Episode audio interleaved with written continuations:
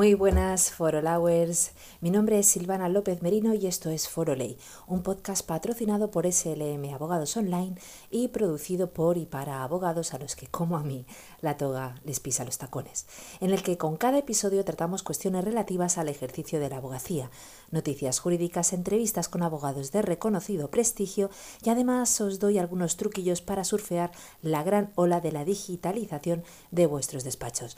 Arrancamos con el capítulo en el día 24 de octubre de 2022. ¿Preparados para coger esta ola? Venga, pues vamos allá.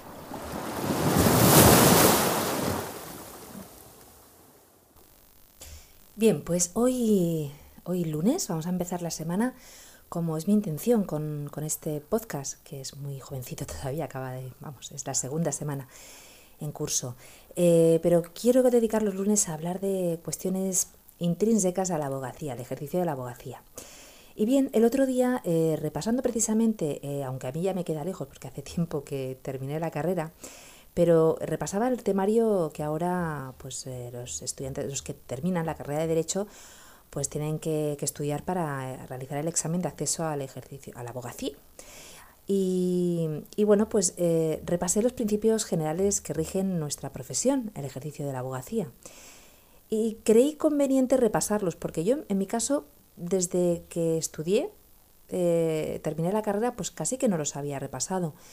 Y bueno, pues me, me parecía interesante recordarlos, porque son de esas cosas que sí, que se supone que las sabemos, pero conviene recordar.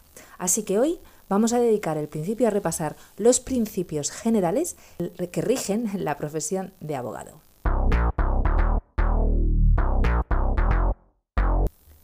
Bien, pues la, profesión de los principios esenciales que rigen esta profesión básicamente son los siguientes. El principio de independencia, prohibiciones, incompatibilidades y restricciones especiales, la libertad de defensa y de expresión, el principio de confianza e integridad, la confidencialidad y el secreto profesional, la publicidad y la lealtad profesional.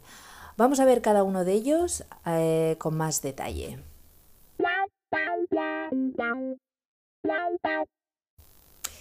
Vamos a empezar por el principio de independencia. El principio de independencia es un derecho y un deber del abogado. Es un derecho en tanto que le permite decidir y ejercer con absoluta libertad el modo de defender el asunto en aras de la protección de los intereses del cliente, y es un deber porque debe actuar con independencia, sin dejarse influir por ningún tipo de injerencias ni por intereses propios o ajenos. ¿Y qué injerencias podemos encontrarnos en el camino?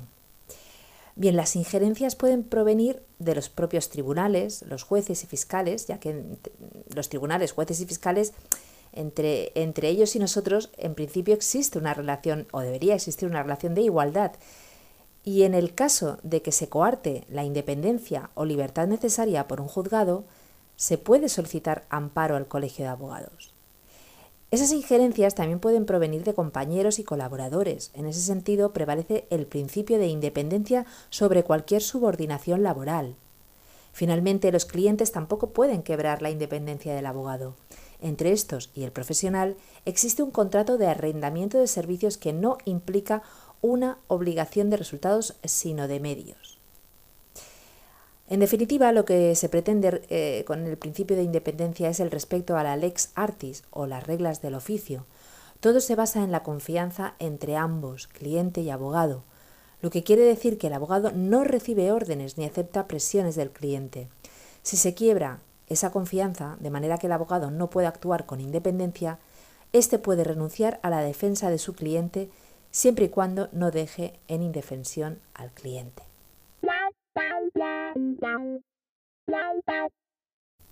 Vamos ahora con las eh, prohibiciones, incompatibilidades y restricciones especiales eh, que tiene la profesión de abogado. El Estatuto de la Abogacía regula una serie de prohibiciones, incompatibilidades y restricciones especiales para garantizar la independencia del abogado. Entre las prohibiciones, Ejercer la abogacía estando incluso incurso en una causa de incompatibilidad o prestar la firma a quien no puede ejercer como abogado. Prohibido. Otra prohibición es compartir locales con profesionales incompatibles si ello afectase al secreto profesional. Una tercera prohibición es asociarse profesionalmente con quien impida el correcto ejercicio de la abogacía. Y en cuarto lugar, eh, tampoco se puede adquirir por compra, aunque sea en subasta pública, ningún bien si se ha intervenido profesionalmente en el litigio que ha dado pie a su enajenación. Vayamos con las incompatibilidades y restricciones especiales. Ser abogado es incompatible con, ojo al dato, tomar nota, desempeñar cargos o empleos públicos en cualquiera de las administraciones públicas, ya sean estatales, autonómicas, locales o institucionales, cuya normativa reguladora así lo especifique. El ejercicio de la profesión de procurador también es incompatible con el ejercicio de esa profesión. El mantenimiento de vínculos profesionales con cargos o profesiones profesionales perdón, incompatibles con el ejercicio de la abogacía que impidan el correcto ejercicio de la misma.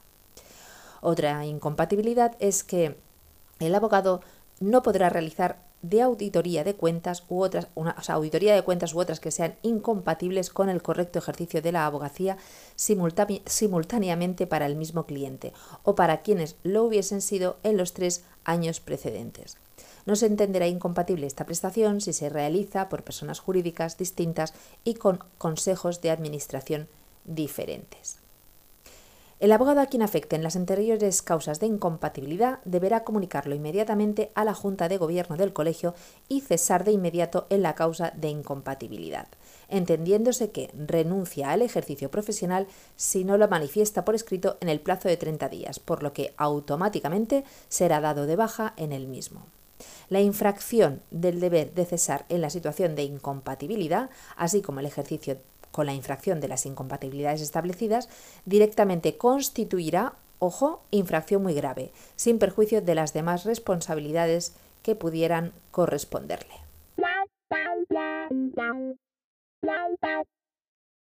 Vayamos ahora con el principio de libertad de defensa y de expresión del abogado. La libertad de defensa tiene una triple perspectiva. En primer lugar, que la libertad de defensa está en estrecha relación con la libertad de libre expresión del abogado, pero sin amparar la falta de respeto, insulto ni la descalificación, obviamente. Segundo lugar, el ejercicio de la libertad de defensa debe respetar los límites establecidos en las normas éticas y deontológicas.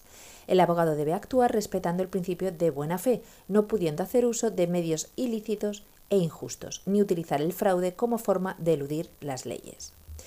En tercer lugar, finalmente, es el abogado y no el cliente el que asume la dirección técnica de la defensa. El cliente podrá fijar con claridad sus objetivos y preferencias, hacer sugerencias y proposiciones, pero no puede imponer al abogado la estrategia. Esta decisión corresponde en exclusiva al abogado sometido al interés del cliente, a la buena fe y al lex artis. Esto es muy importante en el día a día de la profesión. Este principio de libertad de defensa y expresión también ampara la libertad del abogado para aceptar o rechazar un encargo sin necesidad de justificar su decisión, salvo las limitaciones propias del turno de oficio.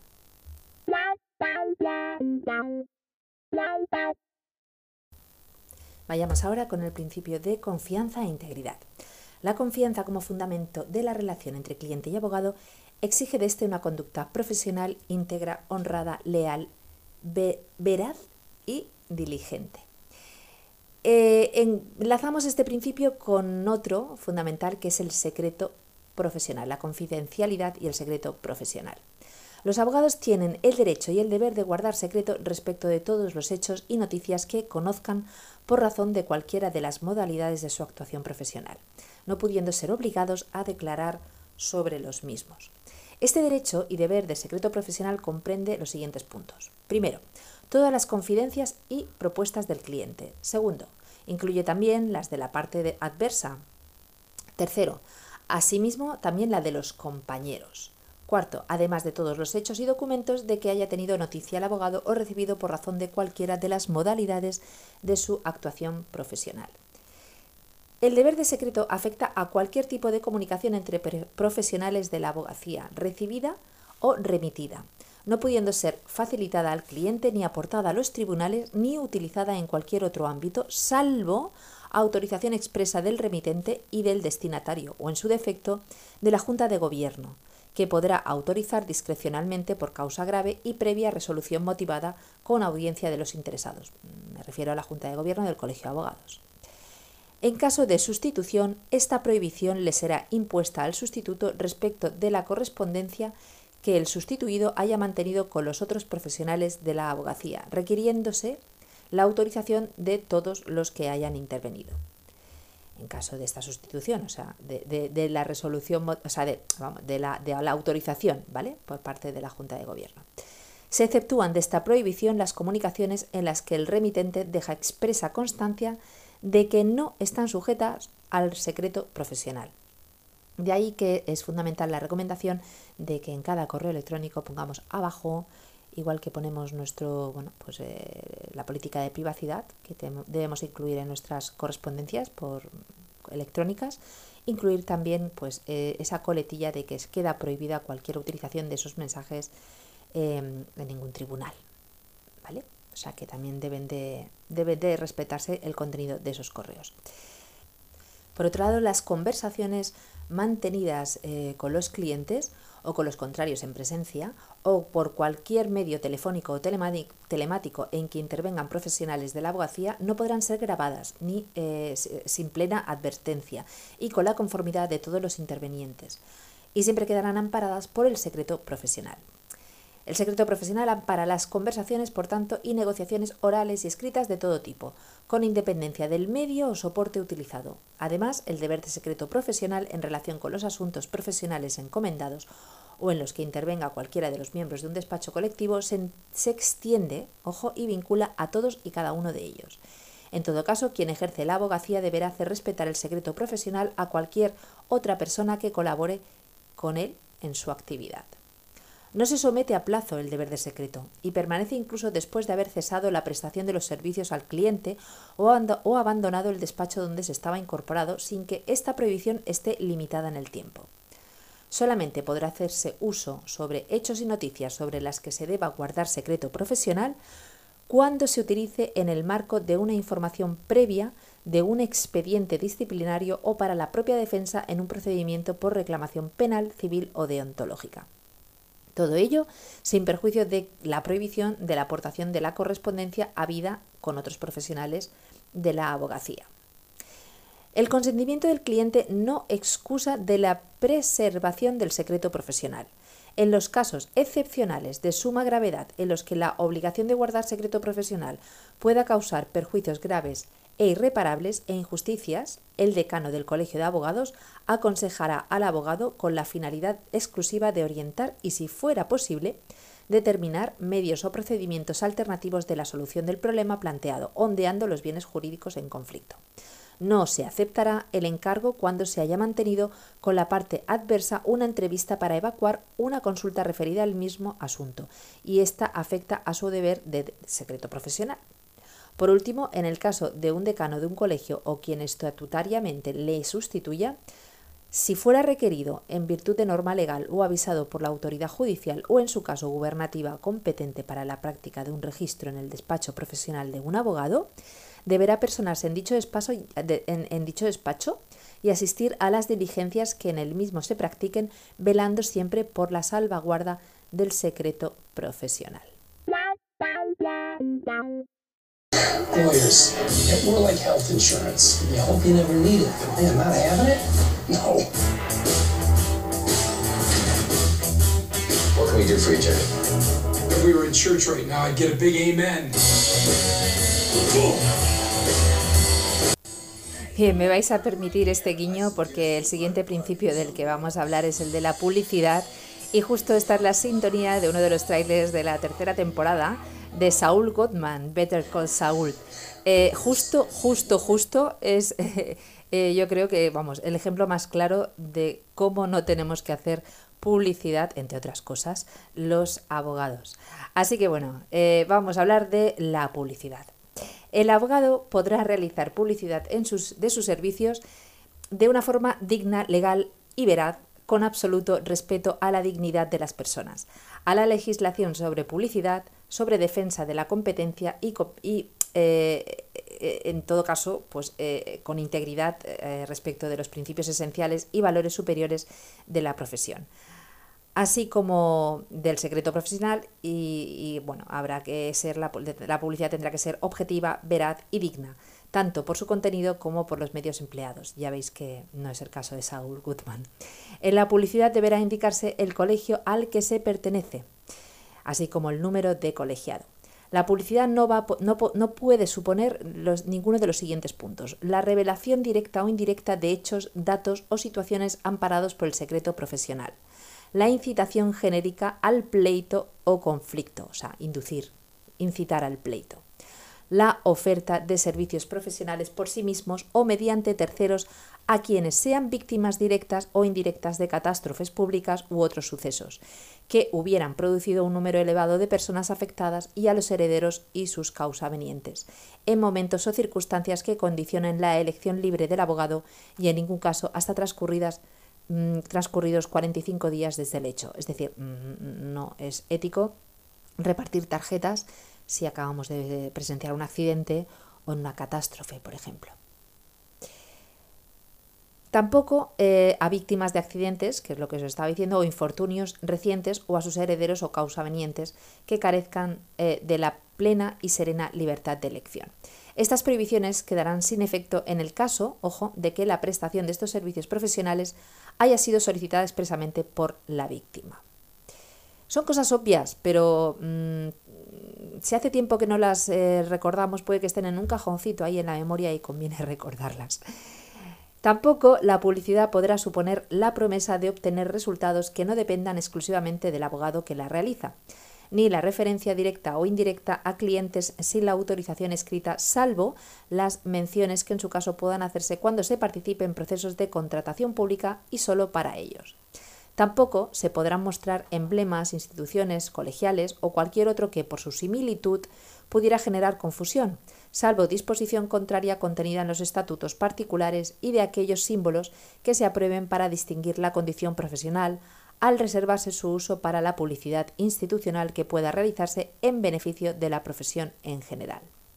Tampoco eh, se podrá eh, mencionar, eh, tampoco se puede realizar mención de actividades que sean incompatibles con el ejercicio de la abogacía y en general la publicidad contraria a las normas deontológicas de la profesión.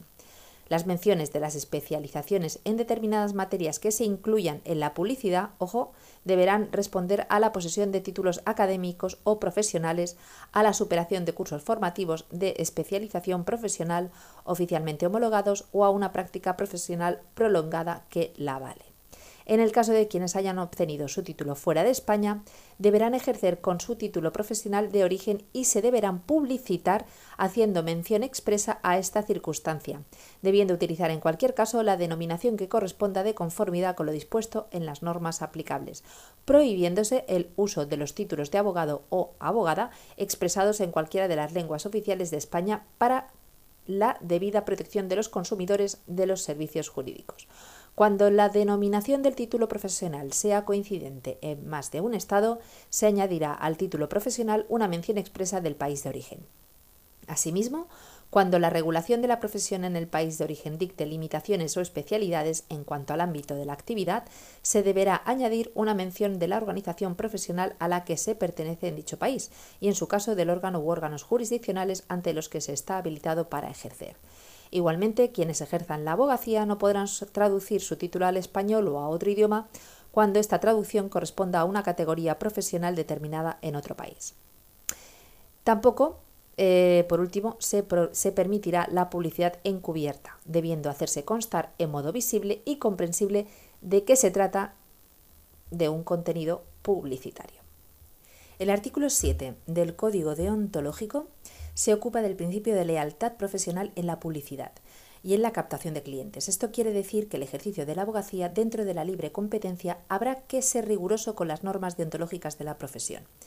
También está prohibida la captación desleal de clientes y son actos contrarios a la deslealtad profesional todos aquellos que contravengan las normas tanto estatales como autonómicas que tutelen la leal competencia y en especial, por ejemplo, la utilización de procedimientos publicitarios directos e indirectos, contrarios a las disposiciones recogidas por la Ley General de Publicidad y a las normas específicas sobre publicidad contenidas en el Código Deontológico, a toda práctica de captación directa o indirecta de clientes que atente a la dignidad de las personas o a la función social de la abogacía, a la utilización de terceros como medio para eludir las obligaciones deontológicas y se considerará responsable, ojito, al que resulte favorecido por la publicidad de terceros, salvo prueba en contrario, y finalmente la oferta de servicios en apariencia gratuita, cuando no lo sea, y pueda generar confusión a los consumidores dada la asimetría en la relación profesional.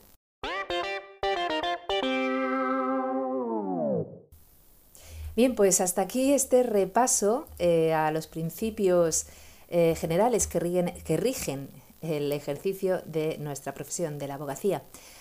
Yo creo que bueno, ha sido interesante repasarlos, tenerlos en cuenta siempre. Y bueno, eh, hasta aquí ha sido todo por hoy, queridos followers. Espero que este episodio os haya sido de utilidad y os doy sobre todo las gracias por escucharlo.